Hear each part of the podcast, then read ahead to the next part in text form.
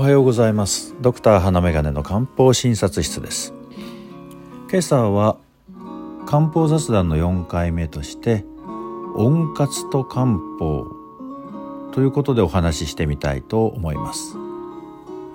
中学時代にクラブ活動のことを部活なんて略してましたよね。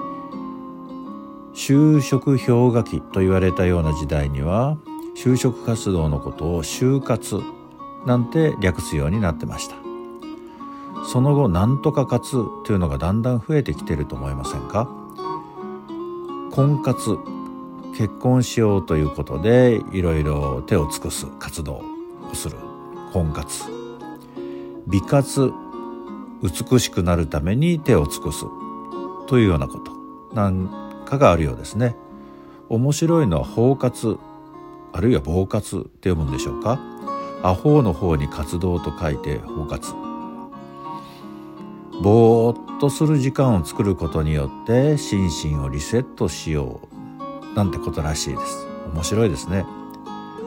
こういうなんとか活っていう言葉を見ていると割と漢方と相性の良いものが多いように感じます。何かの活動をしようとするためには心身のバランスをそれに向けて整えておく必要があります。そんなバランスを整えるのに漢方が役立つのではないかと思う次第です。例えば妊活。妊娠しにくいなという人がいろいろ手を尽くしますがそんな時の一助となるのが漢方であったりします。就活。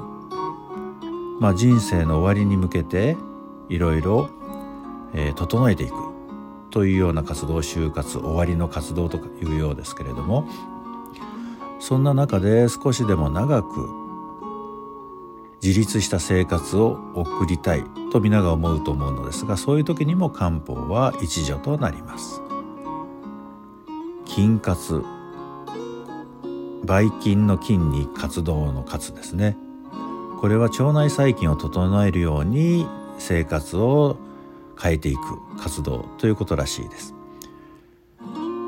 腸内細菌層の状態というのは漢方薬の効きにもかなり影響すると言われており漢方薬を使っているとその良い菌が増える可能性があるなんてことも言われてますからこれも関係あるかもしれません。そんな中で最近知ったのですが温活というのがあるそうです。温度の温に活動の活。冷える傾向のある人の体温を高めてあげて体を温めてあげて体調を整える活動ということらしいです。これなどはまさに漢方薬の得意とする分野になります。温活をするためにはまずは冷やさないということが大切ですよね。体温が奪われないように首筋などをマフラーで包んだり冷たい飲食物を避けたり寒い環境に長く身を置かないなんてことも大切です。まあ仕事柄どうしても長く見寒いところにいないといけないような人っていうのはなおさら温活が必要になるかもしれません。体を動かすことも大切ですしそれに伴って筋肉をつけるということも大切です。食事をきちっととって体を動かすことによって筋肉を維持する。ということは体が冷えないためには大切なことです。食事にも気を使いましょう。薬膳なども流行っているようですけれども体を温めてあげるような食材を選ぶ。ということが大切になってきます。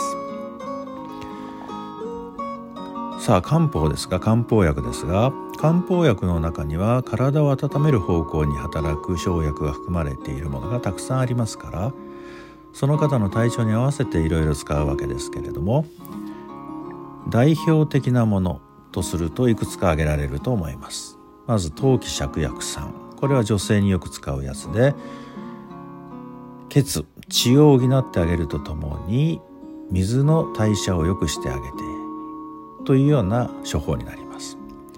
軽視伏量眼軽視伏量眼は血の巡りを良くすることによって体の隅々までぬくもりを伝える。という意味合いの処方です。冬季刺逆化五臭小経糖。冬季刺逆化五臭小経糖は体を温める生薬の塊みたいな処方で体を温めてくれます。従前大補糖。従前大補糖は血を補って元気もつけてくれます。五者腎気丸年齢とともに下半身が弱ってきたような人で足が冷たい。あるいは足がむくむといったような方に対して腎に蓄えられている気を強くして。さらに水分代謝も良くすることによって冷えを取り除いていく。という働き方をします。それ以外にも体質や症状に合わせてさまざまな処方が考えられると思いますから温活をしようと思ったらいろいろやることとともに漢方のことも思い出して漢方を使ってみようという時には是非専門医や漢方薬局などで相談してみてください。今朝は温活ということでお話ししました。今日は2023年の4月13日です。4月も半ばとなりました。少しぬくくなってきましたけれどもやはり朝は冷え込んだりというのがあります。